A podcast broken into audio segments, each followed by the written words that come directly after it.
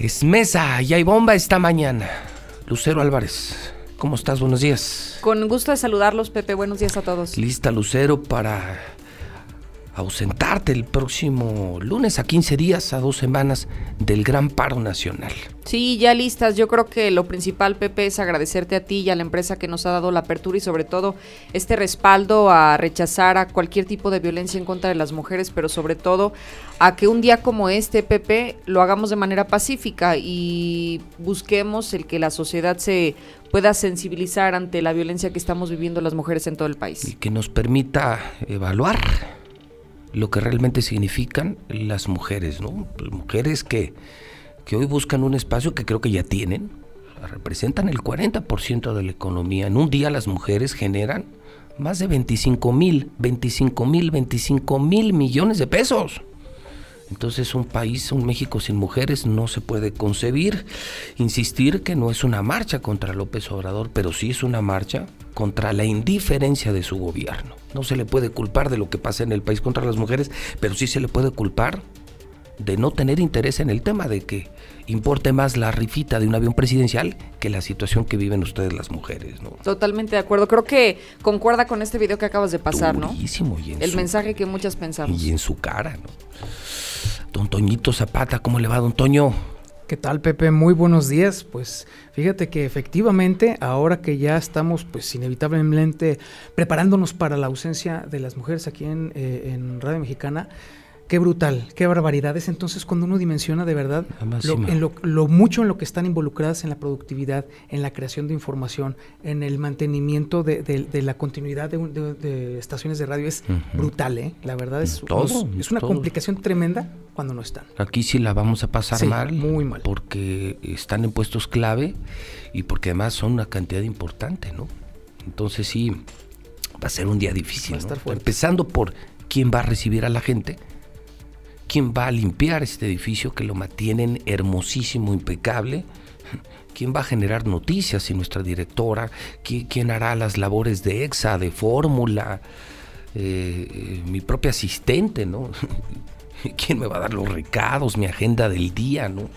¿Quiénes se encargarán de recuperar el dinero que se debe, de facturar tantas cosas importantes en Radio Universal? Atención a clientes, que también tiene una directora, ¿no? Bueno, pues tengo bomba, mi querida Lucero, mi querido Toño, y está buena. Me escriben mis fuentes que ya ven que son muy confiables, que hoy va a haber plenaria. ¿Sabían ustedes que va a haber plenaria, reunión secreta de los diputados del PAN con el gobernador Martín Orozco? No. Ah, caramba. Pues, bueno, ya no es secreta. Era. Era secreta, hasta, secreta hasta hace 10 segundos. Pues resulta ser que, bueno, ahí va la filtración completa. Hoy va a haber plenaria de diputados en el comité estatal, estará Martín Orozco, la está convocando a quien llaman hoy el mini dirigente de, del PAN, Gustavo Báez, a quien ya nadie le hace caso. El motivo es para que el gobernador les ordene cuál es la agenda del próximo periodo ordinario de sesiones en el Congreso. El asunto es que creen que va a sacar chispas, va a ser tirante, porque los temas van a polarizar mucho a la sociedad y a los propios políticos. Primero el tema del fuero. Martín Orozco, a como dé lugar, quiere que le entren al tema del fuero, pero los diputados no están de acuerdo, los mismos del PAN no están de acuerdo, y es que Martín se quiere quitar el fuero para reactivar sus procesos legales siendo gobernador teniendo el poder y el dinero para controlar al Poder Judicial, resolver todos sus problemas legales y salir sin problemas. Hoy el gran miedo que tiene Martín es que en cuanto deje la gubernatura al minuto, lo pueden aprender porque tiene dos órdenes de aprehensión.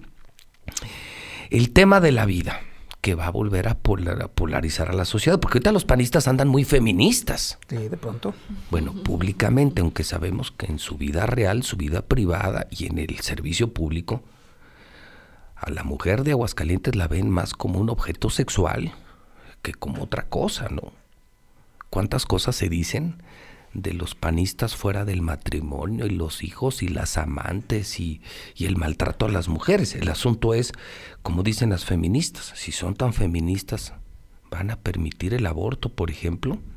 Es decir, en pocas semanas van a tener que cambiar de posición los del PAN. Hoy son profeministas y dentro de unos 15 días van a ser antifeministas. También está la reforma electoral que pondrá a los partidos políticos de cabeza y sobre todo, lo más fuerte esta mañana es la convocatoria para elegir al nuevo titular del órgano superior de fiscalización que se va a convertir en la madre de todas las batallas. No va a ser tan pública como una elección externa o interna, pero va a ser una prueba de poder en donde Martín Orozco lo que va a buscar es poner a alguien a modo, porque lo que la gente no sabe es que ese órgano superior de fiscalización es el que se encarga de revisar las cuentas públicas. Es el que se encarga de señalar quién está robando y quién no está robando, así de fácil, para no complicarle tanto las cosas a la gente. Y entonces el asunto, ahí viene. En el órgano superior de fiscalización las cosas están que arden porque la que todavía hoy es encargada de ese despacho, Yolotzin o Yolotzin, como lo quieran decir, Rodríguez, ha ido de error tras error. Se ha accedido en sus facultades, ha contravenido a los propios diputados, se pasó el decreto 258 por el arco del triunfo, dejó en ridículo a los legisladores porque ella pone y quita lo que a sus patrones conviene sin reparar que estaba violando la ley. Lo único que le importaba era quedar bien con Marta Márquez y Gustavo Báez. Se puso a borrar observaciones de millones de pesos de tranzas del gobernador. Es un pedotote, ¿eh? O sea, la agarraron, ya se confirmó que borró observaciones que iban contra Martín de las cuentas públicas del gobierno del estado. Ya esto fue denunciado por los propios trabajadores del órgano, por, por lo que la Contraloría le abrió una investigación se suma la denuncia del diputado Quique Galo del mismo PAN, esto ya está eh, dividiendo a los diputados del PAN. Se exceden sus facultades y atribuciones. Ya fue multada este viernes, el pasado viernes la multaron económicamente y podría ser separada de su cargo a más tardar este viernes e inhabilitada del servicio público. Y los diputados se están poniendo de acuerdo para relevarla el próximo 5 de marzo darán a conocer la convocatoria para este importante cargo y el asunto es que los que andan que no los calientan el sol son Marta y Gustavo porque ya no podrán quedar bien con Martín Orozco Sandoval. En resumen, amigos de la mexicana, estamos frente a la posibilidad de que si quitan a esta mujer empleada del gobernador, qué increíble, ¿no? La que me revisa las cuentas públicas es mi empleada.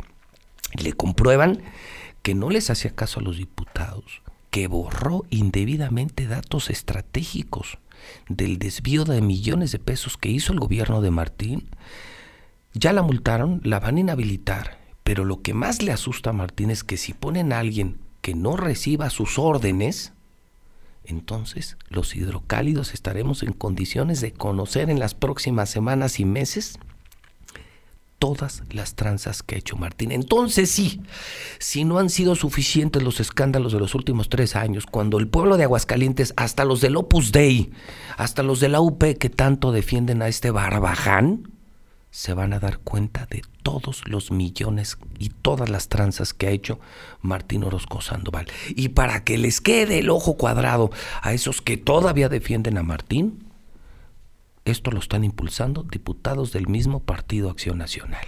O sea, no es una guerra de Pepito Morales contra Martín, no.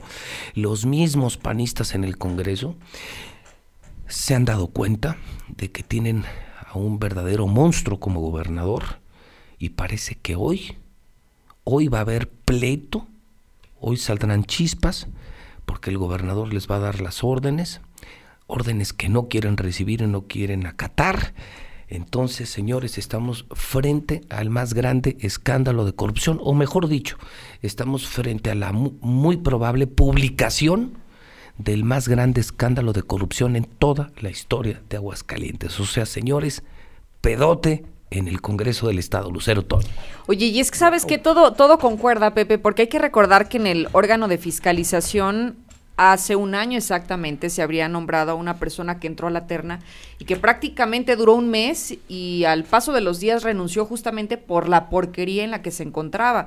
Lo que llama la atención es que desde entonces ha habido un escándalo interesante al interior del órgano de fiscalización y si me permites, Pepe, creo que esto hace mucho eco con lo que tengo preparado de la Auditoría Superior de la Federación. A ver.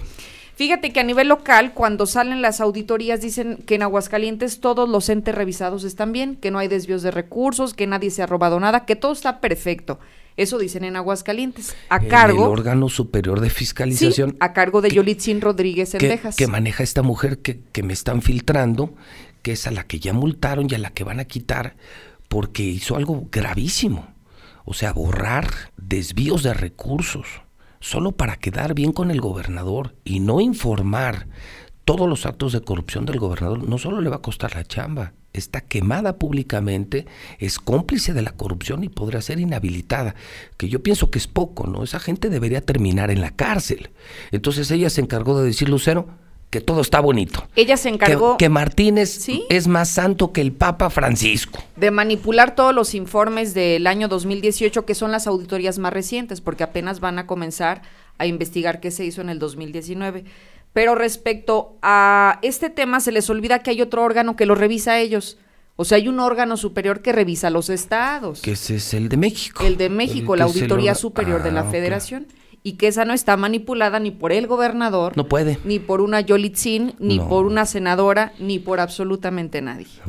Y bueno, déjame te doy nada más como un adelanto de lo que vamos a estar desarrollando durante esta semana, porque tengo en mis manos los resultados de la Auditoría Superior de la Federación del año 2018, pero que están encaminados únicamente al Instituto de Educación, es decir, el primer año de Martín Orozco Sandoval, o sea, el año completo como gobernador, en el tema educativo. Solo educación. Solo educación. no lo que tenía Yolitzin, que es todo, el Estado, todas las dependencias. no, hablaremos paso por paso porque hay mucha porquería que platicar. O sea, nos va a tomar semanas informarle al pueblo todas las tranzas que ha hecho Martín. A ver si con esto se convencen los hidrocálidos de que es de verdad un monstruo quien nos está gobernando. A ver, Lucero. Mientras en Aguascalientes dicen que el instituto está limpio, que no hay nada que reportar, la Auditoría Superior de la Federación Dice que hay irregularidades por desvíos de recursos. Hay nóminas infladas, hay aviadores, hay trabajadores que no existen, pero sí cobran. No manches. También detectamos a maestros con licencia sin goce de sueldo. Esto es importante.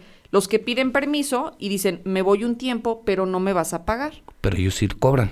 Y ellos tienen permiso sin goce de sueldo, pero cobrando.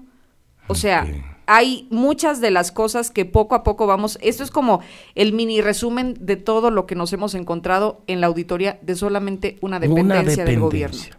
Solo una. y de un año. Nóminas infladas. Aviadores. Fantasmas. Maestros, fantasmas? exactamente. Maestros que están cobrando. Personas que no existen. o sea, que ni nacieron, cobran en el Instituto de Educación. Pero es muy sencillo, porque luego la gente a veces no comprende lo que significa un aviador. Cuando hacen estas auditorías llegan a la escuela y pasan lista, como un muestreo. Aquí se encuentra José Luis Morales, ¿no? ¿Lo conoce? no, pero, usted lo tiene en la nómina. Pero cobra. y, hay, otros peor, que ni van, ni existen. Ni existen. Ni han nacido en la faz de la tierra y son empleados del Instituto de Educación de una sola de las dependencias. Y no hemos entrado a finanzas, a obras públicas, no hemos entrado al Hospital Hidalgo, al Instituto de Salud, que es justamente el hilo que le están siguiendo de tal suerte que es entonces el camino para llegar al órgano superior de fiscalización, que va a reventar esta semana y que tiene terriblemente divididos a los panistas. O sea, no sé cómo el gobernador hoy intentará obligar a los panistas a que le ayuden en el Congreso, porque él sabe que está frente a un gravísimo problema de corrupción. Y que además hay que recordar que en el tema del órgano superior de fiscalización la semana pasada, Pepe, ya aprobaron un borrador de la convocatoria. Y la están haciendo a modo para poner a la persona que mejor les convenga. Ese es todavía el intento, ¿sí? Sí, la desesperación del gobernador de ver que a quien tenía ya la cacharon. Ese es el asunto. Ya, ya vio Martín que ya los cacharon. Ahora es poner a otra que se preste a las mismas manipulaciones que ordena el gobernador. ¿Y Pero alguien se prestará a eso. Pues ojalá que no. Porque eso te hace cómplice. No, es que los mismos panistas ya no quieren. Porque saben que van entre las patas. Y muchos que no son corruptos dicen, ¿por qué voy a pagar yo por la corrupción que hizo Martín? Si el que se está robando el dinero es Martín y su familia. Toño. Fíjate que ah, hay que añadir una, una, una lectura a un ladito de todo este tipo de cuestiones. Los panistas, los diputados panistas tienen, esta sería la última oportunidad en la cual podrían separarse políticamente del gobernador. Recuerden que ahí vienen el próximo año las elecciones. Huele elecciones. Y esto tiene un tufillo electoral. Bueno, buen, punto, porque cualquier panista diría, ¿por qué vamos a perder las elecciones el próximo año? Por culpa, este del gobernador, si, si, además este ya se va. Y nos va a hundir a los panistas. Por eso quieren pintar su raya. Es una buena observación, Toño. Quieren hoy pintar su raya y decir, no todos somos como Martín. Y si Martín tiene que pagar, pues que pague con la cárcel, que pague con lo que sea, pero que no embarre al PAN. Y que ya lo hicieron, ¿eh? Hicieron una super bancada de 21 contra 27. Ya lo hicieron en un tema exactamente 21 de 27, ¿no? Así es. O sea, 21 contra 6. Contra 6. Sí, que es una mayoría simple y una mayoría calificada contra el gobernador, porque no quieren ellos que tienen futuro político, no quieren terminar su carrera por culpa de un gobernador que se va a ir forrado en millones, pero que va a embarrar y va a hundir al Partido Acción Nacional. Y que finalmente esta información va a salir, o sea, aunque Aguascalientes busque taparlo, va a salir. vienen dos años de escándalo tras escándalo de corrupción en cuanto quiten a esta mujer y en cuanto el verdadero Congreso tome el control del órgano superior de fiscalización vamos a, saber de los horrores que ha ordenado Martín Orozco junto con algunos cómplices, entre ellos sobrinos y sobrinas. Y, de alguna manera esto te puede darse, jugando al futuro, una orientación de quién podría ser beneficiario o beneficiaria, pues obviamente ya entonces de la unción a la candidatura. O sea, creo, creo que queda muy claro que la delimitación de las responsabilidades y al hacia dónde avanzar después de esa rayita queda bastante claro por dónde va el tema. Es quitarle poder al gobernador, hacerse a un lado, deslindarse y decir, ¿saben qué? Vamos a poner, vamos a elegir a alguien que pueda con toda la firmeza del mundo, pues revisarle a, este señor todas las cochinadas que hizo y no va a volver a pasar. Eso está bien. Estaría interesante. Esa es una buena noticia para el pueblo. Es una gran noticia. Saber quién es quién, quién roba y quién no roba, quién hace y quién no hace. Es correcto. Está interesantísimo. Bueno, entonces eso, la plenaria, y entonces empezaría a discutir, Lucero, ¿cuándo viene el periodo ordinario en el Congreso? Ya en marzo, Pepe. De hecho, ya nada más falta esta semana de sesión permanente, de la comisión permanente, y ya veremos qué, qué sucede, porque sí están en el tintero todos estos temas. Sobre todo el que más ha llamado la atención, Pepe, es el tema, por ejemplo, del fuero. Hay cerca de siete iniciativas relacionadas con el fuero. Algunas buscan que sea un fuero que se elimine para prácticamente todos los servidores públicos. Hay otras que solamente algunos sí y algunos otros no. Entonces, como que están todavía en el estire y afloja de, de lo que puede ocurrir en cuanto a la eliminación del fuero y sobre todo porque va a sentar precedente lo que ocurrió en San José de Gracia. Se supone que la eliminación del fuero contemplaba también quitárselo a los, alcaldes. Pero si eso hubiera pasado... Imagínate la fiscalía cómo hubiera actuado en contra de la alcaldesa de San José de Gracia, ¿no? Que es el miedo que les da. Te peleas con el gobernador y no tienes fuero, te puede hundir de un momento a otro. Y con una fiscalía a modo, te integran una carpeta y te meten a la cárcel por no estar de acuerdo con el gobernador, no porque seas delincuente, sino por el simple hecho de pelearte y de decirle sus verdades al gobernador. Entonces va a estar bueno, hay muchos temas todavía por debatir. Muy bien, ¿algo más, Toño?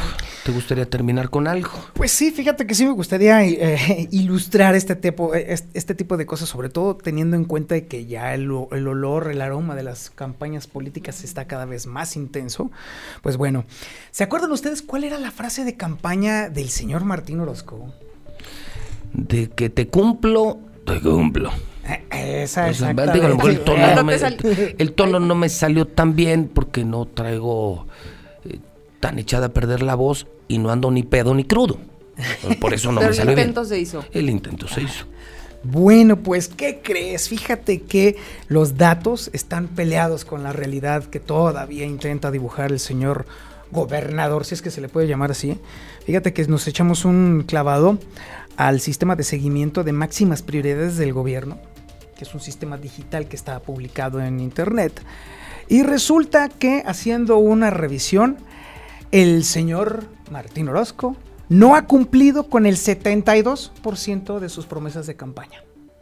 ¿En serio? O sea, Eh, así es. el 72% no. y, se y esta evaluación se hace en base a lo que él propuso en campaña Exactamente. y tres años después que se ha concretado, que no se ha concretado, y entonces me estás diciendo que más del 70% de las promesas de Martín han sido incumplidas al día de hoy. Exactamente. Y teniendo en cuenta O de sea, que ya... Y dicho por su propia página, Exacto, su, propio, sistema, de evaluación. Así es, es su propio sistema, así que imagínate la realidad.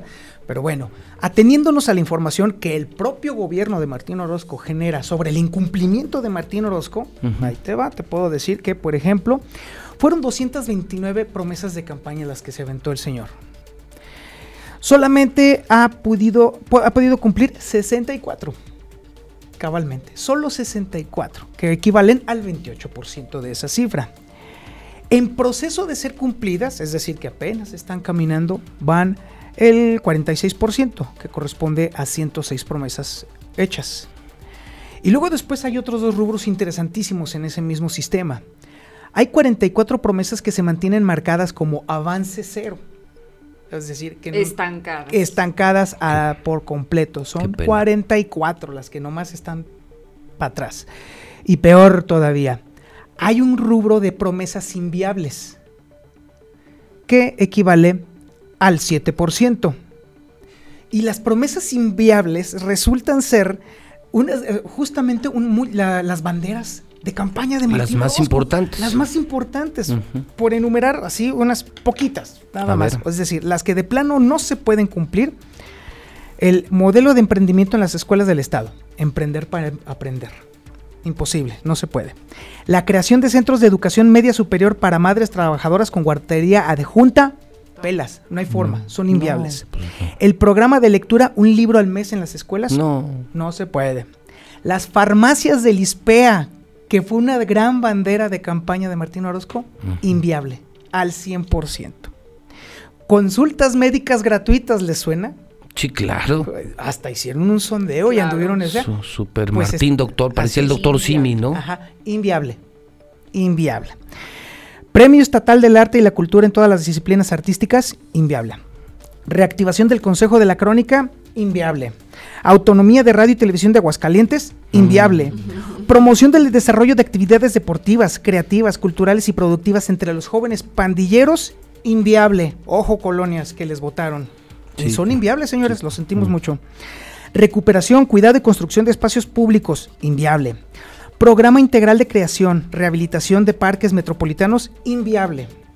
Creación de ciudad gobierno, otra gran bandera, inviable. La nueva central camionera, hasta eso se atrevió el señor, pues inviable. O sea, es cierto. Sí. Me acuerdo que, El anunció, museo, que anunció que iba a haber sí, una nueva es. central. El Museo de Artistas Ilustres de Aguascalientes, inviable. Incremento en la zona metropolitana de Aguascalientes de la relación de 4 metros cuadrados de área verde por habitante a 10 metros, inviable. O sea, es Está el- es- destruyéndolo todo. Es el gobernador más asesino de árboles en la historia. Así es. Y el proyecto de azoteas verdes, inviable. Peor. ¿Qué tal? Esa es la lista de promesas que cree, cree señor dama, dama damita que depositó su voto de confianza a, a favor del gobernador. Pues ¿qué cree? Pues no se pudo. Prometer no empobrece. El dar Con lo eso que queda no claro, ¿no? Así es. Pero bueno, te prometen, te ven la cara, pero Así el día es. que te llegan con 500 pesos y una despensa, te vale madre como ciudadano. Sí. Tu futuro, el futuro de tus hijos, el futuro de tus nietos, el futuro de tu estado. Y vas y votas por el Partido Acción Nacional. Pues ahí lo tienen. Ahí lo tienen. Ahí tienen su pan. Lucero, ¿con qué cerramos? No hay que olvidar que es la última semana de febrero y es la semana en la que se define si Aguascalientes se adhiere o no se adhiere al convenio nacional del INSABI. ¿eh? Después Tazazo. de mandarnos a la fregada a los A la chingada, ¿no? hay que ver qué va a suceder. Si va a decir que sí, porque no le queda de otra. Entonces tiene como límite este viernes Esta semana así es. para decir voy o no voy con el Insabi, Martín Orozco Sandoval. Y quedan pocos gobernadores, quedan que dos o tres, ¿no? Y que al final él fue el que se puso como límite esta fecha, ¿eh? porque hay que recordar que el presidente había dado como límite el 31 de, del mes pasado, el 31 de enero, y ante esta rebatinga entre los gobernadores Se de Acción extendió un Nacional, mes más. pidió un mes más. Así que pendientes, vamos a ver qué sucede, porque si se adhieren o si no se adhieren, el tema de las compras consolidadas nos va a terminar saliendo más caro el caldo que las albóndigas. Semanita complicada Sí. para el Señor Todopoderoso. muy fuerte, terrible, y sobre todo teniendo en cuenta de que la reciente firma de la Alianza Centro Bajío eh, originalmente se había planteado y había corrido la especie de que iba a ser también Martín Orozco, el presidente de esa, de esa, de esa, de esa, de ese corredor. No, ya no, no lo dejaron. Lo bajaron de último momento al monito. después, ¿Por qué será? Después el papelito que hizo como de eh, líder de los gobernadores de Acción Nacional, si en el centro bajío dijeron, no, nosotros no queremos pleitos con el presidente, necesitamos trabajar en beneficio de nuestros gobernados y no estamos para tus pleitos, Martín, y para tus declaraciones ofensivas. Ahorita que está tan sensible el pueblo mexicano con ofensas, mujeres, desaparecidos, no Martín, no cabes en esto.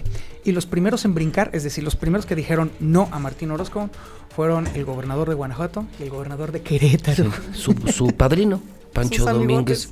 Sí, sí, pero que pues sí le entienden al tema y sí saben gobernar y dijeron no, no, en esta ya no juegas y ya, ya no nos sirves, Martín.